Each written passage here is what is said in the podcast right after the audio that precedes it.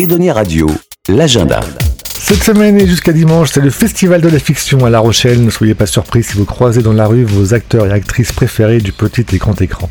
Cette année, c'est Sandrine Bonnéard qui est la présidente du jury. Plus de 40 œuvres concours pour 15 prix. Le Festival de la fiction, c'est le rendez-vous des professionnels, mais pas que, car depuis la création, les organisateurs veulent en faire l'occasion d'une belle rencontre avec le public. Sur inscription, vous pouvez donc assister gratuitement à la projection des avant-premières, des unitaires ou séries qui feront les bonnes audiences des chaînes dans les mois à venir. À noter des projections en plein air sur le parvis du Gabu à 20h30, les deux premiers épisodes de la saison 3 de Tropique criminel avec Sonia Roland et Ariel Mallet avant de la voir sur France 2, et le classique Arsène Lupin et le secret de l'aiguille de 1973.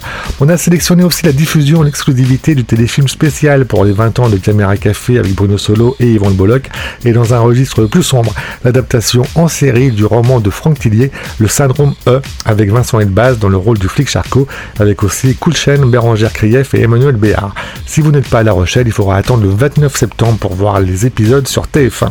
Et aussi, pour les fans, le Festival de la fiction à La Rochelle, c'est l'occasion de vous approcher et de discuter avec vos acteurs préférés des feuilletons quotidiens de TF1, Ici tout commence et demain nous appartient, de France 2 avec Un si grand soleil, et surtout cette année, France 3 avec l'équipe bien représentée de Plus belle la vie qui tire sa révérence dans quelques semaines après 18 ans d'existence.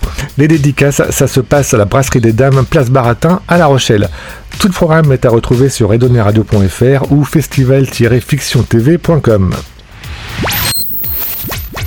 Radio.